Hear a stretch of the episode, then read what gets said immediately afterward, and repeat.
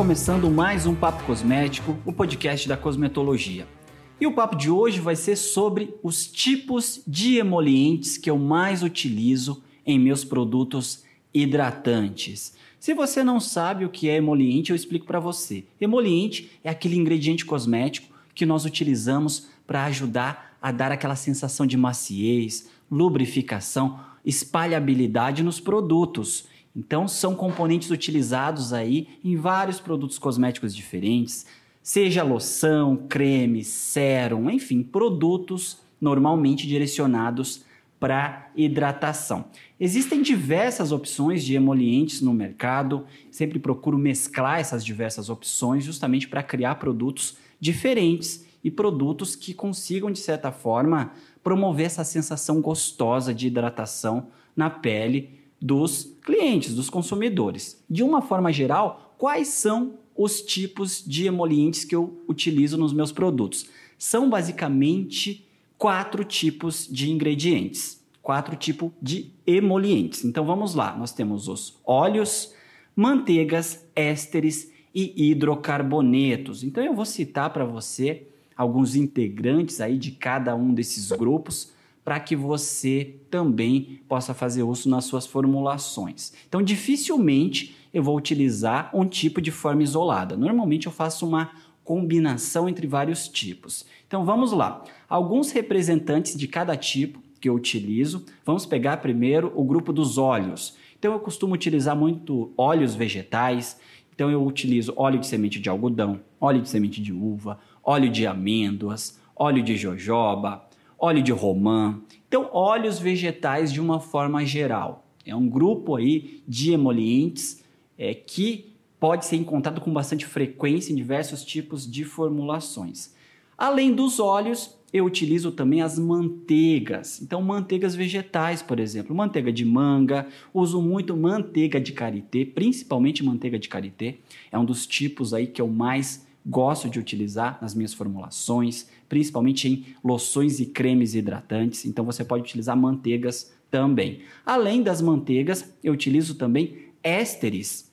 Lembrando que ésteres são emolientes obtidos aí da reação de álcool e ácidos graxos. Então eu tenho álcoois graxos, ácidos graxos, eu faço uma reação de esterificação e eu tenho aí como resultado os ésteres. Então você pode utilizar palmitato de isopropila, você pode utilizar diferentes tipos de ésteres no mercado, como por exemplo o pelemol IN2, que na verdade é um éster com toque muito seco, é o isononil isonanoate. Então nós temos aí diversos tipos, contanto que você saiba que éster é uma opção, agora você vai ficar mais alerta para quando esse tipo de ingrediente aparecer aí ficar disponível para você. Então, além dos óleos, manteigas e ésteres, eu também utilizo muito hidrocarbonetos, como por exemplo, óleo mineral, vaselina, polisobuteno. Não há problema nenhum em utilizar hidrocarbonetos, mesmo que esses hidrocarbonetos sejam aí derivados do petróleo. Existem também opções de hidrocarbonetos aí de fonte natural, como o dodecano, por exemplo. Né? O dodecano é o ink name, né? Dodecane, do nome comercial Parafol 1297, por exemplo. Então você pode utilizar também hidrocarbonetos. Eu gosto muito de óleo mineral, como eu já disse. Polisobuteno eu utilizo muito para criar formulações de gloss, porque o polisobuteno é aquele ingrediente que ajuda a dar aquele brilho, forma aquela camada característica do gloss. Então eu utilizo bastante também. Então, recapitulando, como emolientes, eu utilizo em minhas formulações hidratantes os óleos, manteigas, ésteres e hidrocarbonetos. Então, fique à vontade aí para utilizar todos esses tipos, misture esses tipos, combine todos esses tipos